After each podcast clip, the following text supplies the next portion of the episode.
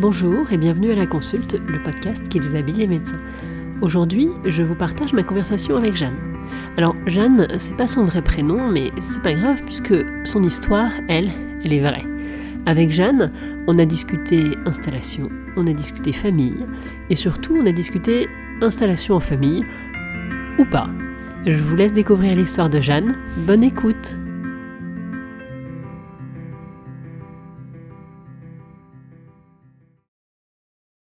Bonjour Jeanne. Bonjour Elise. Est-ce que tu pourrais te présenter s'il te plaît? Oui, avec plaisir.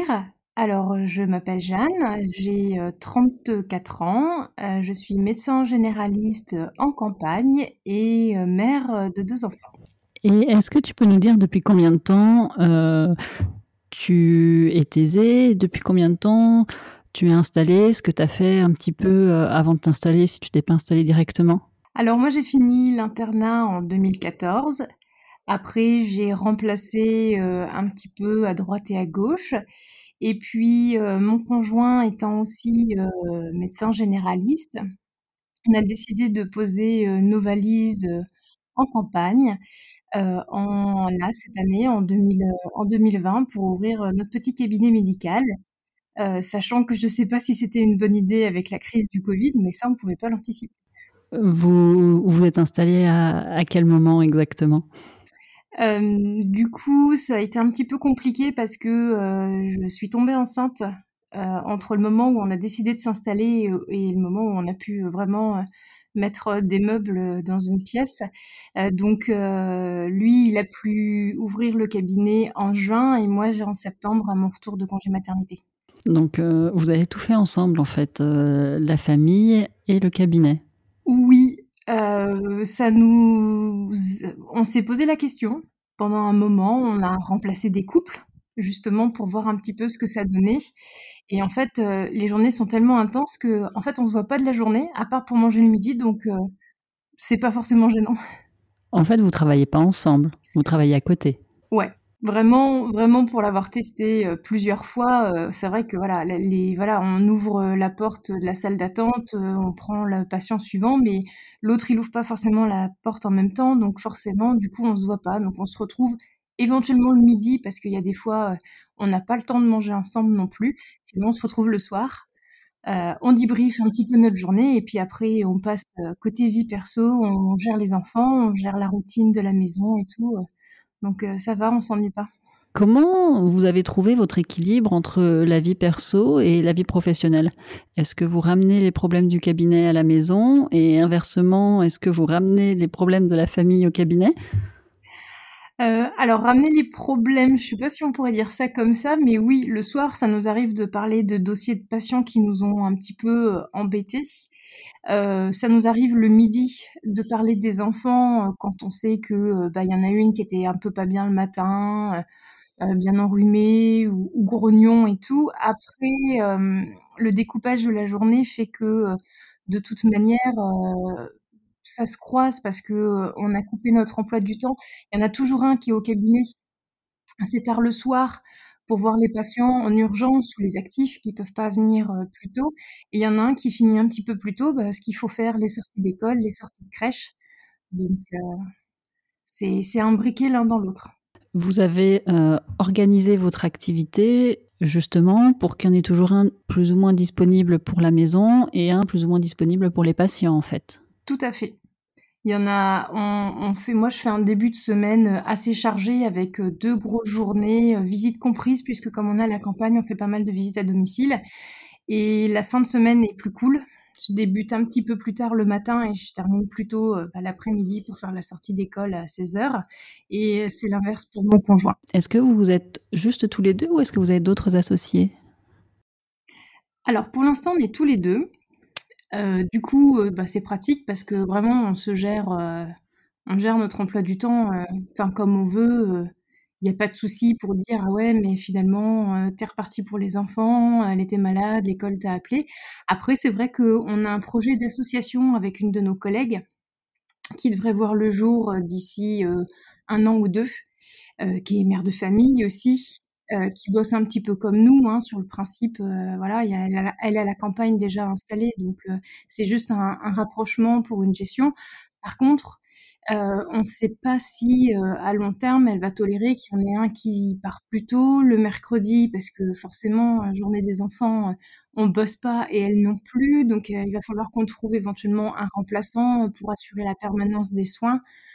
Donc voilà, on verra si dans le, futur, on peut maintenir un, emploi du temps comme ça, assez souple et assez gérable. C'est vrai que s'il faut qu'on parte, euh, si je dois partir euh, le jeudi parce que euh, y a une, des enfants qui va pas bien à l'école, mon conjoint il récupère mes consultes urgentes, mes visites. Enfin voilà, c'est beaucoup plus facile de dire allez, tu, tu, gères pour moi que de dire à une collègue écoute, je dois partir, comment tu le sens Il y a moins de gêne de faire ça. C'est plus facile au niveau relationnel pour vous, en tout cas, de, de travailler en couple euh, plutôt que de travailler avec un associé. Il y a plus d'intimité et plus de compréhension parce que vous êtes en couple. Alors, je, ne dirais pas ça non plus parce que même si on a des, comment je pourrais dire, des lignes de conduite, euh, commune, par exemple la façon de rédiger le dossier médical, euh, il y a des choses où on se, suit, c'est-à-dire qu'on trace beaucoup de choses. Euh, il y a des choses pour le coup, on ne trace pas. par exemple, les, les visites des enfants. J'écris beaucoup plus de choses dans le dossier médical et dans le carnet de santé. mon conjoint remplit beaucoup plus le carnet de santé et très peu le dossier informatique. Donc euh, voilà, les visites, j'essaye de toujours mettre un mot, lui, il met pas systématiquement, donc il y a quand même, il y a quand des différences, mais c'est plus facile de dire tiens, je dois partir, est-ce que tu peux voir euh, ma patiente qui se sent pas bien? Il peut, pas, difficilement, enfin c'est pas qu'il peut pas dire non, mais moi en tout cas, enfin on a moins de gêne à dire à l'autre, écoute, je suis embêtée avec un patient, qu'est-ce que t'en penses, prends-le et tout, enfin ça pose vraiment pas de souci. Pour vous, c'est plus facile finalement d'avouer vos difficultés en, en sachant que vous êtes proche et que vous êtes en couple, plutôt que de faire ça avec euh, euh, n'importe qui d'autre avec qui vous auriez pu être associé, en fait. Ça vous permet une plus grande liberté de, parole. Ah bah carrément, ouais, c'est c'est beaucoup plus facile de, dire oui, de dire à ton conjoint je pars pour l'école que de dire à ton associé bah écoute euh, je suis embêtée, j'ai tel et tel patient, je peux pas aller voir ce soir, ils sont pas bien. Est-ce que tu peux les prendre en plus de tes patients Il associé, enfin, je sais pas comment ça se passera dans deux ans, mais elle est pas forcément redevable, alors que, enfin, c'est pas que le conjoint est redevable, mais je sais pas, il y a pas y a pas cette façon de se poser la question, euh, de se dire est-ce que ça l'embête ou pas. Mais dans les deux sens, hein, je veux dire, il y a pas, mon conjoint se pose pas la question, hein, quand il a un patient qui va pas bien, il me le met en consulte en plus, euh, il y a aucun souci. Hein. Les patients le savent, hein, de toute manière, ils savent que ça a été un peu le, pas le quand on s'est installé, mais on leur a bien fait comprendre qu'ils choisissent un médecin traitant qui fait le suivi, il n'y a pas de souci. Par contre, sur une urgence, à un moment donné où ils ont besoin de voir un médecin très rapidement, il faut qu'ils acceptent de voir le médecin qui est, qui est disponible. Et ça passe bien, hein, ils comprennent assez facilement, on n'a pas de souci de ce côté-là. Même les femmes qui, des fois, pour de la gynéco, préfèrent voir des femmes, elles n'ont pas de souci à voir mon conjoint.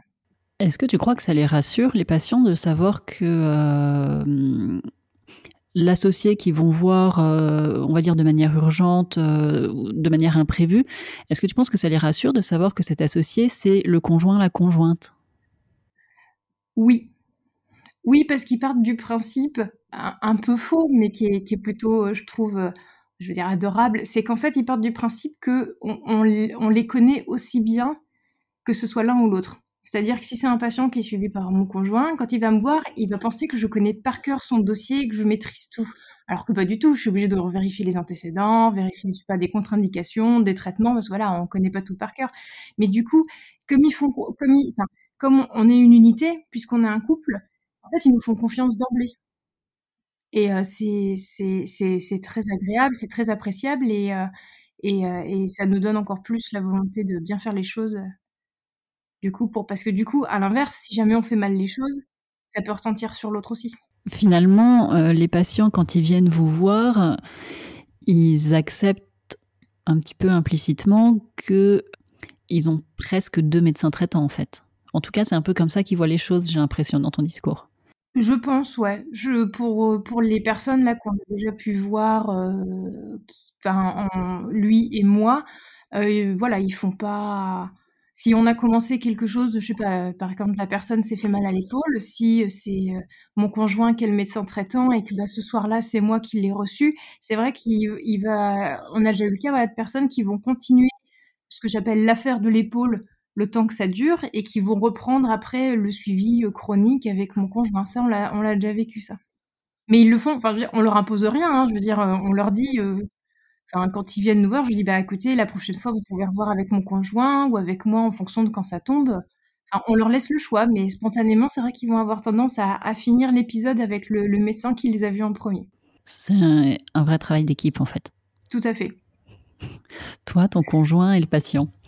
C'est ça. Ah oui, non, mais vraiment, vraiment un travail d'équipe. il n'y a pas de souci de ce côté-là. C'est mais c'est vrai qu'ils, c'est l'ont, bien pris. Et dans tous les cabinets où on a remplacé des couples, ça a toujours été une notion, euh, enfin quelque chose qui ressortait assez en fait de, cette association-là un peu particulière d'être un couple de médecins. C'est vrai qu'en général, voilà, à part deux trois détails, hein, les femmes pour suivi gynéco parce que voilà, elles préfèrent souvent être avec une femme, mais dans l'absolu, l'exemple le plus flagrant, c'est les, parents avec les enfants. La pédiatrie, il n'y a aucun problème. Les mères, ce qu'elles veulent le soir même, quand l'enfant a de la fièvre et est pas bien, c'est de voir un médecin. Donc elles ont aucun souci à basculer de l'un à l'autre euh, sans aucun problème. Et du coup, euh, les enfants non plus. On se rend compte qu'ils n'ont pas, pas de souci particulier à changer, à changer de tête de temps en temps. Euh, il n'y a aucun problème. Ils sont dans un lieu qu'ils connaissent en fait.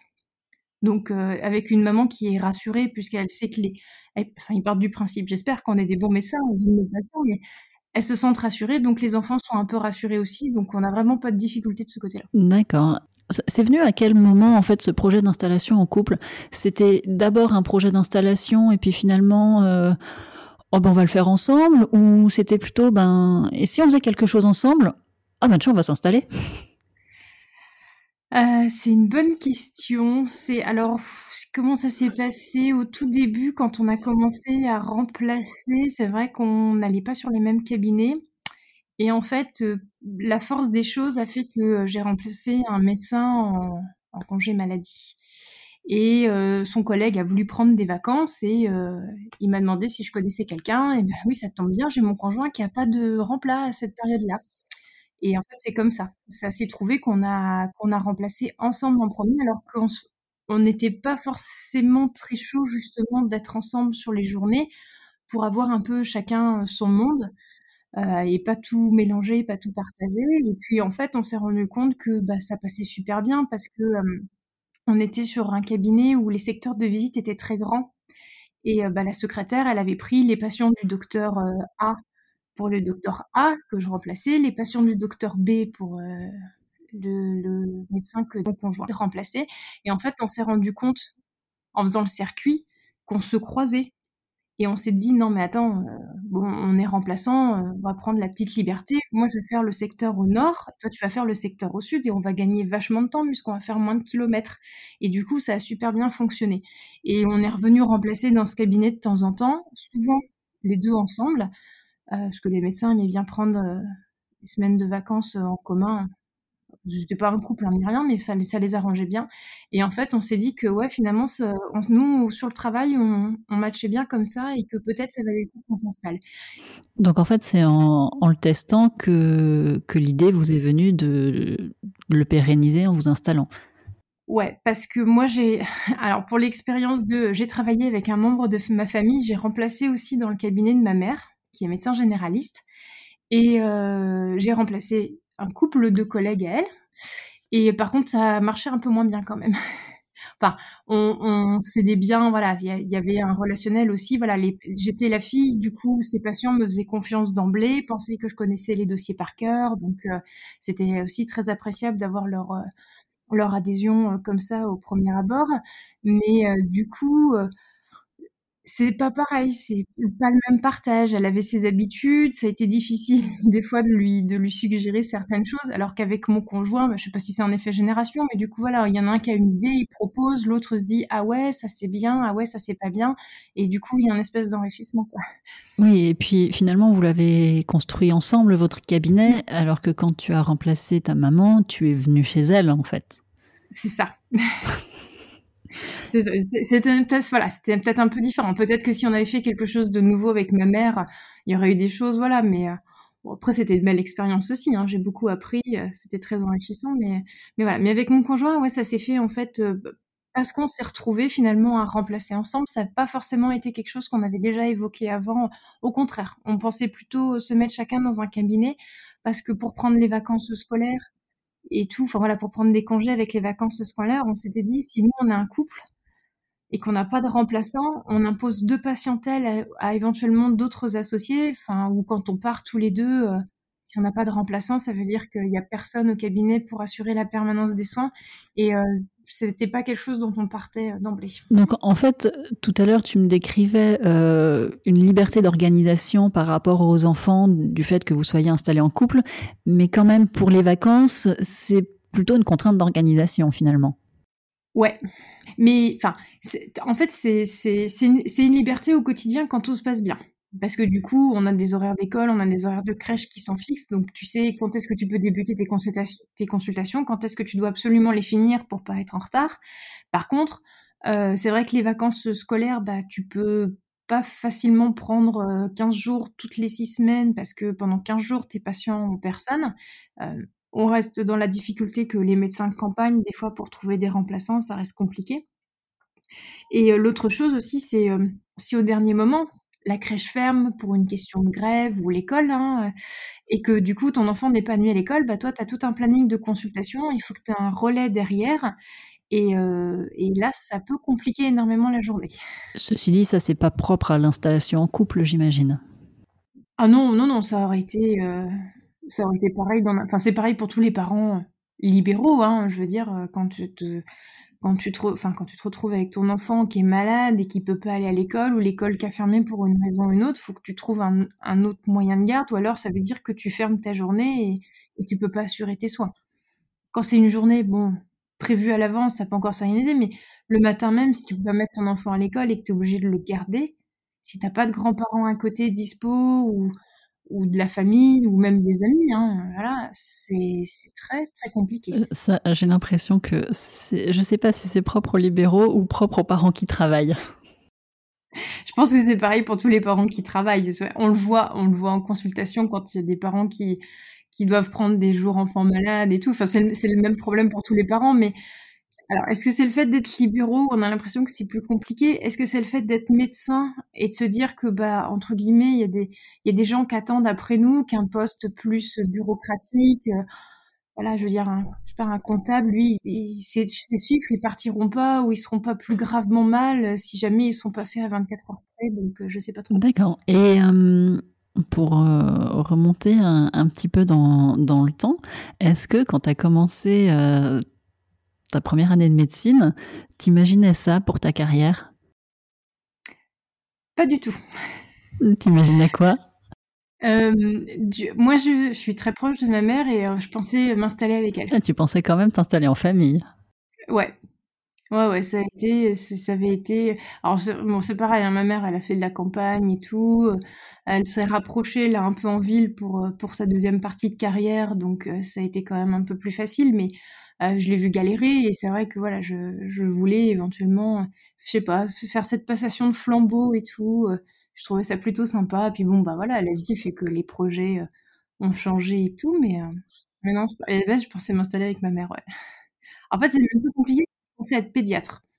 Et l'internat m'a pas, les ECN m'ont pas permis d'avoir un poste pour de la pédiatrie, donc médecin généraliste, que je regrette pas du tout, mais je sais pas si pédiatre libéral, je me serais installée par contre, si j'ai fait l'hospitalité. L'internat t'a pas permis de, devenir pédiatre, tu es devenu médecin généraliste. Et euh, quand tu es allé remplacer euh, ta maman, c'était, tu t'es dit, tiens, je vais tester, voir, et puis peut-être qu'on s'installera ensemble plus tard. Et ta maman, elle en pensait quoi? Euh, Je pense qu'elle s'y attendait. Enfin, c'était un projet commun. Hein. Elle, avait aussi, elle avait aussi cette idée-là que je m'installerais. Enfin, je m'installerai avec elle pour lui succéder. Après, euh, après la, pédiatrie, j'en parlais. je sais plus si en P1 j'étais encore fixée sur de la pédiatrie. La P1, ça va tellement vite à un moment donné que finalement on apprend plutôt ses cours et on verra bien après ce qu'on voudra devenir. Mais euh, c'est vrai que C'est vrai, là, je pourrais pas dire. Elle s'attendait à ce que je m'installe avec elle, même même assez tard, hein. Pendant l'internat, heu, c'était encore quelque chose, heu heu, qu'elle pensait et puis, en fait, ce qui s'est passé, c'est que, du coup, mon conjoint est pas du tout de ma région, natale, où est ma mère et du coup, ça l'a pas forcément intéressé, heu, de venir dans ce secteur-là et on est restés sur, notre notre ville d'internat, qui était un peu plus loin. C'est l'amour qui t'a fait changer de région et qui t'a fait changer de projet. C'est ça. On fait des trucs de dingue Tout par amour. C'est ça. Et hem, tu as toujours voulu être médecin? Si on remonte encore dans le temps, heu, tu voulais faire quoi quand tu étais Ouais. petite? Bah, pé pédiatre, c'est je me au collège, heu, je sais pas si tu te souviens, mais on les enseignants, là, nous mettaient une petite fiche avec notre nom, notre prénom, la date de naissance, et là, et puis ils mettaient toujours la dernière question, c'était: «Qu'est-ce que tu veux faire plus tard?» et moi, je mettais pédiatre. Donc c'est quelque chose qui m'a tenue quand même, bah, toute ma scolarité, collège et lycée. C'était c'était le but, c'était de pouvoir rentrer en médecine, après le lycée. Tu crois que, hem, le fait d'avoir ta maman médecin, ça t'a influencé dans tes envies, dans tes choix? Oui. Je pense que j'avais besoin, hem, comment je pourrais dire? Hem, de cette identification-là.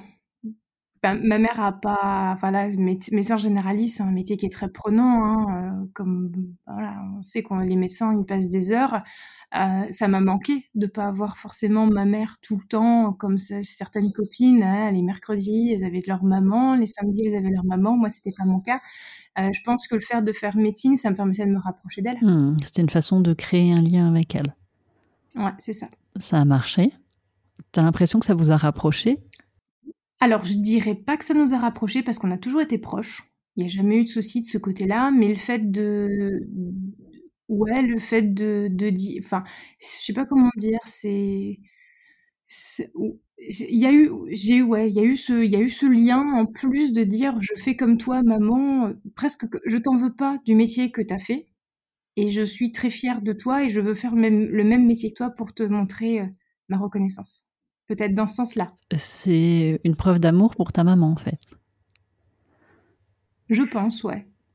Ouais, si, fa faudrait que je demande faudrait que je fasse une psychanalyse, mais je pense qu'on pourrait le voir comme ça, ouais. En tout cas en tout cas, oui, en tout cas, les parce que voilà, c'est c'est enfin, je sais pas si s'il y a d'autres mamans médecins qui qui partagent ça, mais bon, c'est des métiers qui sont prenants, hein, enfin, au même titre que d'autres métiers d'artisanat ou de de métiers de de professions indépendantes, hein. Heu, je veux dire, on est à la fois chef d'entreprise, le le le poste médecin en plus, la vie de famille à côté et c'est vrai qu'il faut pouvoir jongler avec tout et heu et voilà, moi, je me souviens de plus jeune, de ma mère qui que je me levais le matin, je la voyais pas, j'arrivais le soir, plus j'étais plus grande, hein, j'étais au collège, mais je la voyais à peine, elle passait un coup de vent, heu, vérifier qu'on allait bien, et puis, heu et puis elle repartait tout de suite pour bosser, faire une visite urgente et tout et voilà, il y a un manque, hein. Je veux dire, quand les copines nous disent: «Ouais, moi, hier soir, on a fait ça avec ma famille». «Ah ouais, ouais, j'ai pas vu ma mère» et puis et puis de se dire: «Bah ouais, finalement finalement, j'en ai souffert, puis finalement, je fais le même métier que toi parce que parce que tu m'as appris des choses, parce que du coup, heu heu, parce que du coup, c'est un métier super». Enfin voilà, on est en contact avec les gens, ils nous confient ils nous confient leur vie, ils nous confient des espoirs, ils nous confient des peines, enfin, j c'est pas du tout un regret, en tout cas, d'avoir choisi cette. En fait, il y avait aussi de l'admiration pour ta maman dans ce que tu racontes?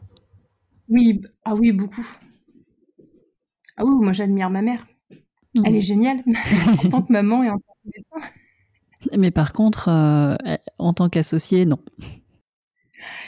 Non, mais je pense je pense qu'il y a le petit côté, heu, générationnel, heu, entre la la jeune génération de médecins et et une génération qui a pris des habitudes. Enfin voilà, après, il y a rien d'insurmontable, mais c'est vrai que du coup, là, en effet, ça la question se reposait peut-être de: «Est-ce que vraiment je m'installe? Est-ce que» voilà, puis bon, voilà, puis, bah, il y a mon conjoint qui est arrivé sur le sur comment dire? Sur la balance, hein, parce que du coup, lui, il avait aussi ses ses projets, ses rêves et puis il a fallu, heu, jongler avec tout ça. Vous vous êtes rencontrés, heu, à quel moment dans tes études de médecine? Heu, pendant, pendant l'internat, moi sur la fin et lui au début parce qu'il est un petit peu plus jeune que moi. D'accord. Donc là, ça va faire, bientôt 1 an que que en tout cas, lui a commencé, enfin non, même pas en fait, 6 mois? Ouais, on est plutôt à 9. Ouais, 6 mois, 9 mois, ouais. Comment vous imaginez l'avenir pour votre cabinet? Euh, bah, comme je te l'ai dit, euh, du coup, on a un projet d'association avec une autre, euh, une autre collègue. Donc, le projet, c'est c'est trouver un bâtiment, à alors, bâtiment, construction ou rénovation, du coup, pour se mettre à trois, voire à quatre, parce que on est très motivé pour être maître de stage et du coup faire découvrir le plaisir de notre travail à d'autres étudiants. Donc, donc voilà, l'avenir, c'est après s'associer et puis monter éventuellement des choses sur le secteur. On est aussi en lien avec ce qu'on appelle les CPTS. On a une CPTS sur notre secteur où il y a des choses qui se montent en fonction des thèmes que l'ARS peut proposer. Mais voilà, il y, a des, idées de, par exemple, monter un, mini réseau soins palliatifs ou en tout cas voilà avec des, référents pour euh, des questions immédiates euh, quand on n'arrive pas à avoir les HAD. Euh, qu'est-ce qu'on a d'autre Des gens qui sont très intéressés par les violences faites aux femmes, donc du coup ils ont aussi voilà des contacts et sont un peu nos référents. Donc voilà monter des petits projets comme ça. Hein. L'idée c'est pas de se, de se substituer aux équipes déjà constituées, mais d'être le, le, petit relais local, en tout cas, pour après orienter correctement. Puisqu'on est toujours dans la projection dans l'avenir, t'aimerais, toi, que tes enfants, un jour, euh, fassent médecine et s'associent avec toi? C'est une bonne question. Euh, alors, je serais ravie de pouvoir transmettre ma passion à mes enfants, mais je pense comme beaucoup de parents, hein, quand on est passionné, il n'y a pas de souci. Après, en l'état actuel des choses, je ne sais pas si je leur conseillerais de faire ce métier-là. parce que voilà, y a, enfin, alors le Covid arrange pas en plus, hein, mais les contraintes administratives, euh, l'attente de certains patients. Euh, enfin, je pense qu'il faut être armé quand même. Euh, et ça, je pense qu'en effet, je l'aurais pas vécu à travers l'exercice de ma mère. Je pense que je me serais un peu pris une claque dans la figure en m'installant. Donc je ne sais pas si je les pousserais à faire ce, métier-là quand même. Ou alors peut-être pas sur un mode libéral, peut-être sur un mode salarié pour qu'elles aient quand même une sécurité d'emploi un petit peu différente. Je sais pas, je sais pas, l'avenir va être tellement incertain, elles sont toutes petites, hein, donc est-ce que dans 20 ans, je sais pas, on verra dans 20 ans. Tu parles des difficultés administratives. Et... Tu te vois d'abord comme médecin ou tu te vois aussi comme chef d'entreprise? Euh, Je me vois avant tout comme un médecin. Vraiment, hein, quand je suis, euh, voilà, quand je quand j'ouvre la porte, de la salle d'attente, euh, c'est le médecin. Il n'y a pas de souci, le médecin de 9h à 19h, c'est le médecin. la gérante d'entreprise, elle intervient soit pendant les pauses entre midi et deux, soit tard le soir ou pendant le week-end. Non, je suis avant tout médecin. Il n'y a pas il a pas photo. Vous avez des des salariés, enfin une secrétaire ou pas dans votre cabinet? Alors non, le bâtiment s'y prête pas en fait parce que du coup, on s'est fait un ça a été très difficile de trouver, un local, qui puisse s'adapter pour faire deux bureaux de médecins, une salle d'attente. Donc, on n'a pas d'espace secrétaire. Là, à l'heure actuelle, ça s'y prête pas. Après, plus tard, dans le futur cabinet, on espère bien, trouver quelqu'un, pour être sur place avec nous parce que c'est pareil, hein, ça fait partie du travail d'équipe. Les secrétaires, elles nous gèrent tellement de choses. Donc là, actuellement, c'est notre secrétariat téléphonique euh, qui sont top. Vraiment, euh, pour le coup, on est bien tombé. Euh, elle gère super bien et tout. Et après, après c'est pareil, hein, être employeur, en plus d'être gérant d'entreprise, c'est quand même administrativement assez pointu, faut s'y connaître. Et on n'a pas forcément, on n'avait pas forcément envie de tout gérer en même temps sur ce côté-là. Finalement, l'idée d'embaucher une secrétaire plus tard, c'est l'idée de monter en compétence euh, progressivement dans la partie euh, je gère une entreprise. Ouais, ouais, je pense. Et puis de toute manière, on sera aidé par, euh, par le cabinet comptable qui, qui nous aide déjà à faire la comptabilité parce que c'est pareil, installé, tu as quand même vachement plus de choses que quand tu es simplement remplaçant et que tu encaisses un chèque de temps en temps. Ça a été difficile euh, pour, euh, pour vous, ce, cette nouvelle casquette. Est-ce que du coup, le fait de s'associer pour la première fois, enfin de s'installer pour la première fois chacun, c'était pas aussi un petit peu plus difficile que de s'associer avec, par exemple, ta maman qui connaissait déjà. comment vous avez hum, appris cette partie-là du métier? Alors, on a eu pendant notre cursus d'interne une, une, ou deux journées de formation, mais très succinctes sur la comptabilité d'un médecin généraliste, mais vraiment très succinct. Après, moi, ma mère, du coup, fait sa comptabilité toute seule, donc elle m'a beaucoup appris. Je l'ai aidée et j'ai appris, du coup, en l'aidant. Et après, on s'est formé il y a des formations qui existent. Donc on a fait les formations et on a lu on a lu les comment ça s'appelle là sur les J-France, les, les arrêtés diverses, voilà. On a lu le guide fiscal, on a on a lu les trucs d'URSSAF, on a tout lu et appris et posé des questions et, et voilà. Et on et non, en fait, ça fait partie. Alors je, sais, je vais pas dire qu'on aime, mais en tout cas on s'y sent à l'aise. Et du coup, on n'a aucune difficulté à aller pêcher une info, à aller vérifier qu'elle soit bonne. Il n'y a pas de souci. Là, l'idée de prendre un comptable, après, c'était pour nous dégager du temps, parce que voilà, faire ça, ça prend énormément de temps. Puis on préférait largement passer du temps avec nos enfants ou profiter d'une soirée pépère devant la télé, devant un bon film, que refaire de la compta, refaire de la paperasse. Est-ce que euh, le fait d'avoir des, enfants, alors à part le décalage de date de, début d'installation pour toi, est-ce que c'est quelque chose qui a impacté fortement votre projet? Est-ce que le projet aurait été le même sans enfants? Comment ça a changé quoi le fait d'avoir des enfants en fait dans votre métier et dans votre façon de, le faire? Euh, c'est une bonne question. Alors, chronologiquement parlant, si pour en fait, à la base, je pensais plutôt avoir les enfants et m'installer après.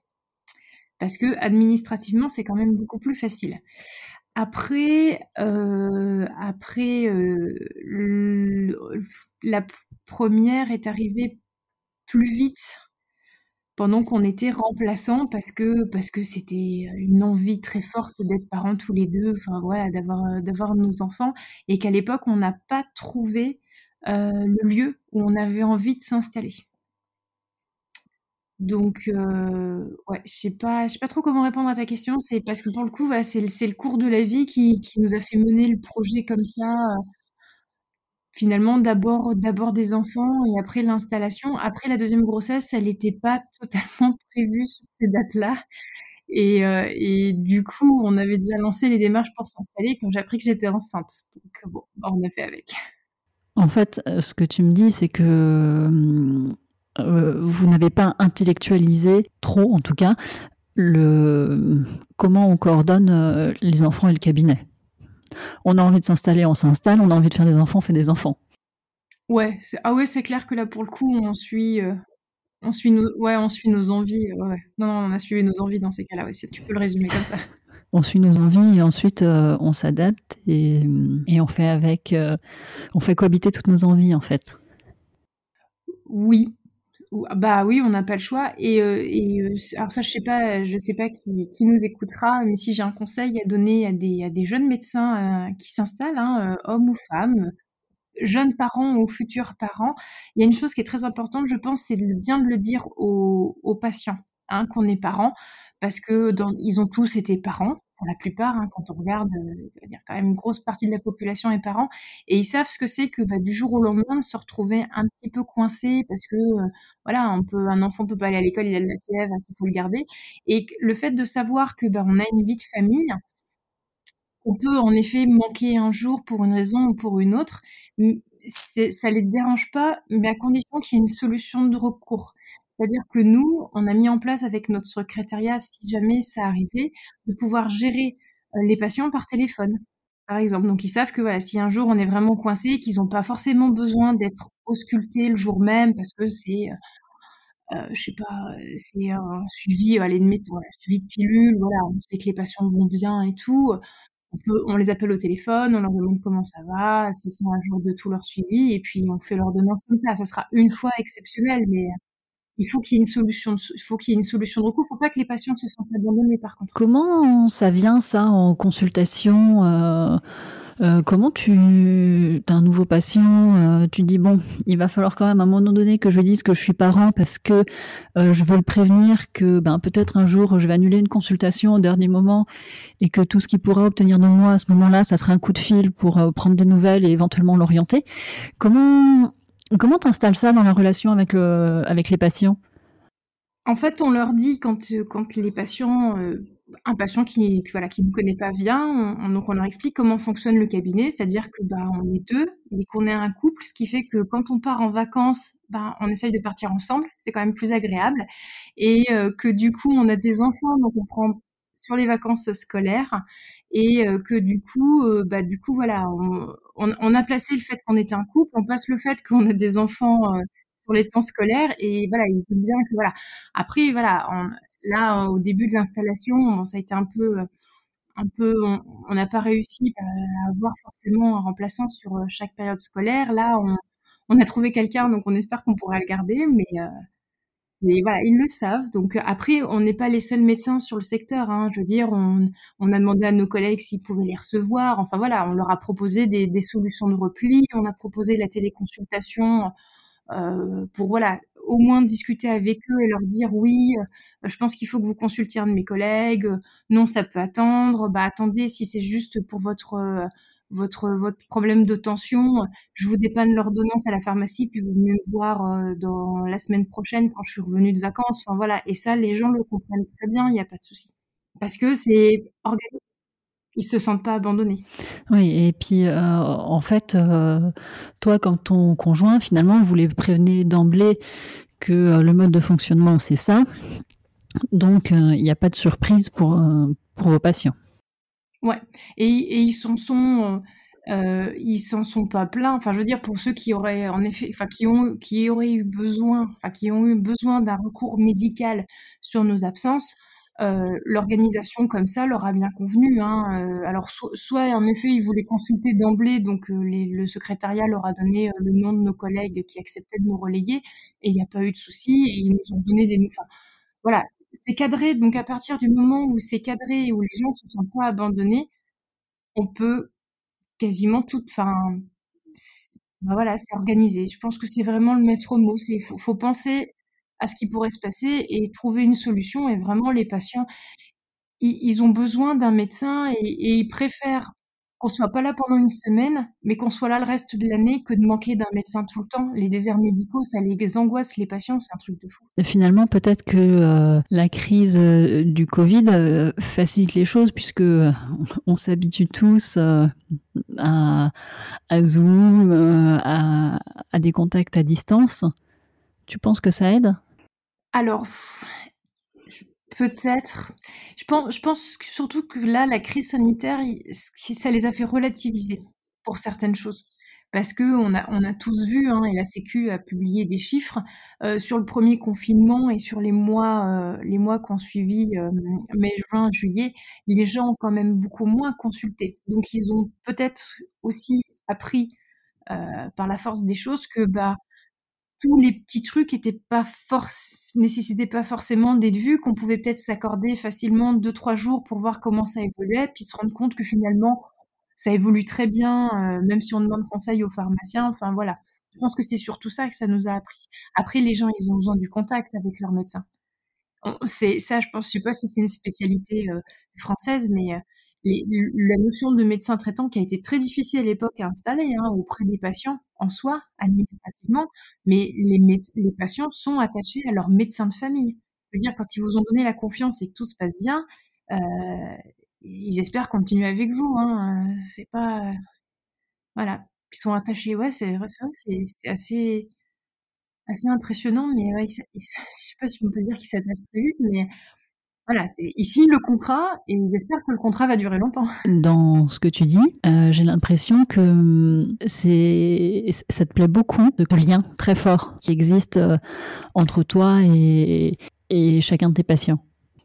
Oui, euh, j'aime j'aime le, la dimension humaine de notre métier et je j'envisagerais pas de le vivre autrement.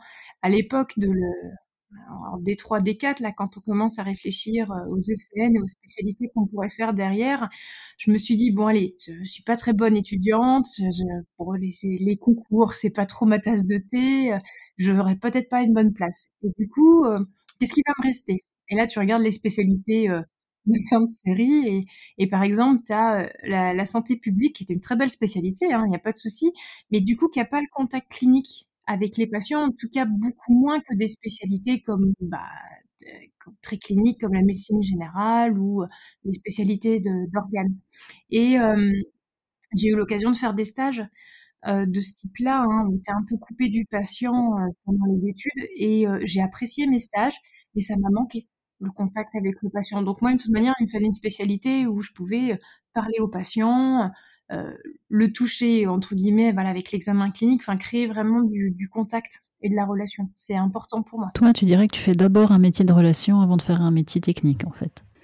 Euh, ouais, complètement. Je suis pas très à l'aise en geste technique, donc euh, ouais, plutôt. non, c'est un métier de relation. Moi, j'ai fait le métier pour la relation à l'autre, c'est sûr. C'est quoi une relation réussie? Si on peut parler de relation réussie, j'en sais rien en fait.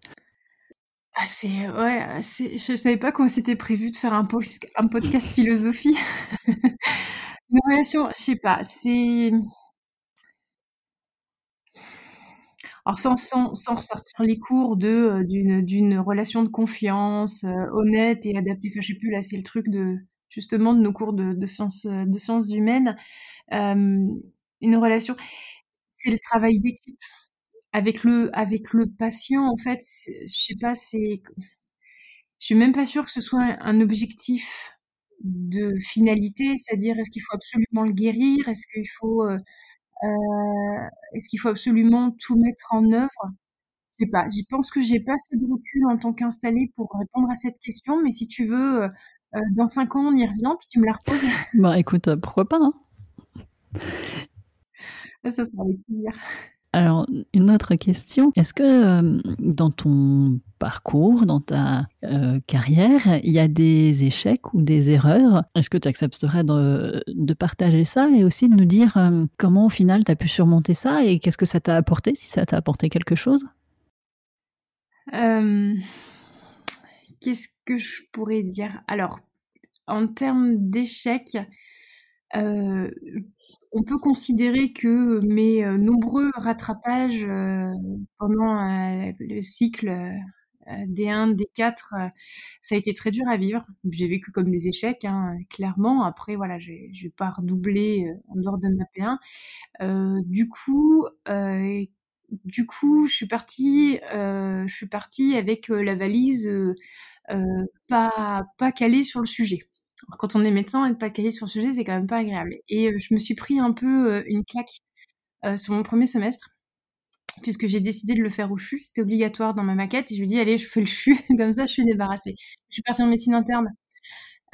évidemment, service où il faut absolument tout connaître, puisqu'il y a de tout. Donc, ça s'est pas très bien passé du tout.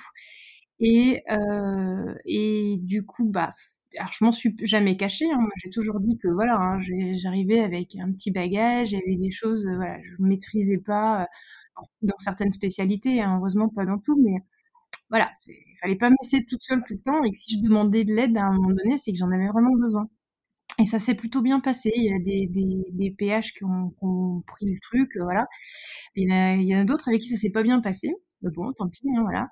Et euh, du coup, euh, du coup, j'ai surtout, pour, enfin, pour compenser ces lacunes-là, euh, j'ai vachement investi la relation aussi bien avec les patients euh, et avec, euh, avec mes, mes, externes, surtout, plus qu'avec mes co-internes.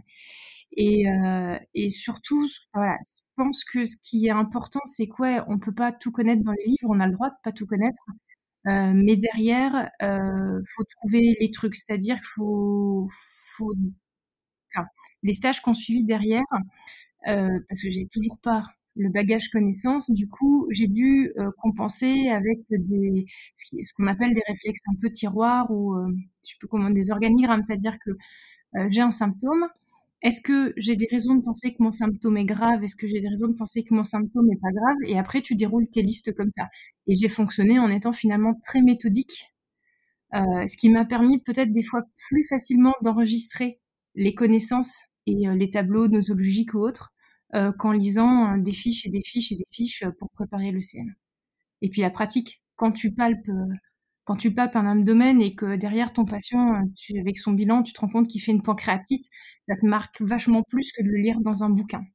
Donc euh, voilà, et donc voilà, donc ça c'était le premier échec, c'était de partir avec ce, ce, cette étiquette euh, euh, mauvais élève, pas de connaissances. Et le deuxième, je sais pas si je pourrais parler d'un échec, mais ça a été mon choix d'internat. C'est vrai que je suis pas restée sur euh, ma fac d'origine. J'ai décidé de partir, de prendre l'air, d'aller voir ce qui se passait à côté. Et euh, je sais pas si aujourd'hui je referais le même choix. Pour des raisons totalement différentes, hein, euh, professionnelles et personnelles, mais voilà, c'est pas pas une erreur, c'est pas un échec. Je sais pas si on pourrait parler de regret, mais peut-être que si on me donnait un truc, peut-être que je choisirais autre chose encore ou curiosité de voir ce qui serait passé si j'avais fait un autre choix. Est-ce qu'il y a des choses qui te font dire que ça a été euh, peut-être difficile euh, de changer de ville et que tu aurais préféré rester euh, dans la région que tu connaissais? Ou c'est juste cette, cette, cette, envie de se dire et si? Bah, changer, changer de ville en soi, c'est pas un problème parce que j'ai beaucoup déménagé. Étant, étant plus jeune, mes parents m'ont fait un peu bourlinguer, donc j'ai pas de problème à arriver dans un endroit où je connais pas euh, et, à faire mon petit bout de chemin, à me lier, euh, à me lier avec les gens autour, ça je sais faire, il n'y a pas, il a pas de souci. Non, je sais pas, c'est voilà, c'est ma, région. Je me rends compte que là, en n'étant plus dans ma région d'origine, bah, finalement, ça me manque énormément. Donc euh, voilà, je pense que j'aurai aussi une première moitié de carrière et certainement une deuxième moitié de carrière. Mmh, donc tout à l'heure, quand je te demandais qu'est-ce que tu imaginais pour le futur, dans un coin de ta tête, il y a quand même un petit déménagement qui, qui te travaille. Ouais, c'est vrai, je t'en ai pas par ouais, c'est vrai. J'ai j'ai pas pensé parce que là, j'ai raisonné à à court terme, à court moyen terme, mais peut-être qu'à long terme, ouais, peut-être que j'irai voir ailleurs. Je sais pas, après ça ça se trouve, je me déciderai pour faire, je sais pas, de la médecine humanitaire ou mais bon, moi je suis pas quelqu'un qui reste, euh, à vie sur le voilà, j'ai besoin de bouger donc à un moment donné, ouais, je bougerai, c'est sûr. On verra où, ça sera la question. Tu pourras aussi me réinterroger à ce moment-là et puis on en reparlera. On fera un épisode 2, un épisode 3, un épisode 4, du coup, si dans un coin de ta tête, tu as un déménagement, est-ce que dans un coin de ta tête, tu as une reconversion? Alors ça, je me suis posé la question. Est-ce que des fois tu dis, oh là là, euh, j'aimerais bien tester euh, tel métier, j'aimerais bien, euh, je sais pas moi, ouvrir un bar à cocktail à la plage, ou est-ce que tu as des, des, projets plus, plus ou moins réalistes qui te travaillent? Alors, alors déjà, c'est une question qui est super importante. C'est moi, je l'ai vécu parce que euh, quand je suis bah, entre la P1 et la P2, j'ai failli pas avoir médecine. Donc, euh, entre les résultats et le passage en amphi, j'ai eu une semaine à me dire euh, t'es pas classé en médecine, qu'est-ce que tu fais si dans sept jours finalement t'as pas la place? Donc j'ai beaucoup réfléchi à la question. Bon à l'époque c'était plus terre à terre, j'avais les places en sage-femme, je dis bon allez est-ce que je fais sage-femme, est-ce que je change complètement? Alors c'est vrai que j'ai une facilité avec les chiffres. Alors je me suis dit, bah, pourquoi pas se lancer dans de la finance ou de la comptabilité, euh, ou alors euh, ou alors complètement changer de carrière. Euh, voilà, je, la question s'est posée. Là, à l'heure actuelle, si je devais changer de métier, je pense que je ferais un truc plus en lien avec la nature. Alors j'irais peut-être pas vraiment dans l'agriculture parce que euh, mes patients agriculteurs, c'est très très dur aussi pour eux et je sais pas si je serais prête à, vivre les galères qu'ils vivent. Ils sont vraiment admirables. Euh, mais je sais pas, paysagiste par exemple, et puis faire de l'entretien ou me faire embaucher euh, dans une, dans une jardinerie, puis m'occuper des plantes. Enfin, je sais pas, je serais peut-être quelque chose de plus en lien avec la nature. D'accord. Pour terminer, puisque j'ai eu la prétention et l'humour de sous-titrer ce podcast, le podcast qui déshabille les médecins, je voulais savoir quelle était ta tenue de travail? Euh, alors, euh, je pense que là, il y a un avant et un après Covid. Avant le Covid, euh, j'étais en tenue civile de tous les jours, voilà, à condition que ça reste décent. Je suis un peu l'ancienne école de ce côté-là. Et maintenant, je mets une blouse, du coup. Tu trouves que ça change quelque chose dans le rapport au patient Je sais pas. Je me rends pas compte. Ça les... J'ai pas eu de remarque de porter une blouse, euh, mais comme j'avais pas de remarque à l'époque de pas en porter. Donc je peux pas te dire. Là, c'est très bonne question. Je sais pas. Ils sont habitués. Euh, ça les a pas choqués. Alors la question, c'est est-ce que ça les aurait surpris s'il n'y avait pas eu le Covid? Mais là, c'est pareil, on n'aura pas la réponse. Bon, écoute Jeanne, je crois qu'on va rester sur cette interrogation pour aujourd'hui. Je te remercie d'avoir répondu à mes questions. Bah, merci à toi pour ce moment partagé. Voilà, l'épisode est terminé et j'espère qu'il vous a plu. N'hésitez pas à me faire part de vos commentaires et de vos suggestions d'invités sur mon compte Instagram podcast la consulte tout attaché. Si le podcast vous plaît, je vous serai très reconnaissante d'en parler autour de vous et de laisser une note 5 étoiles et un commentaire sur votre appli de podcast.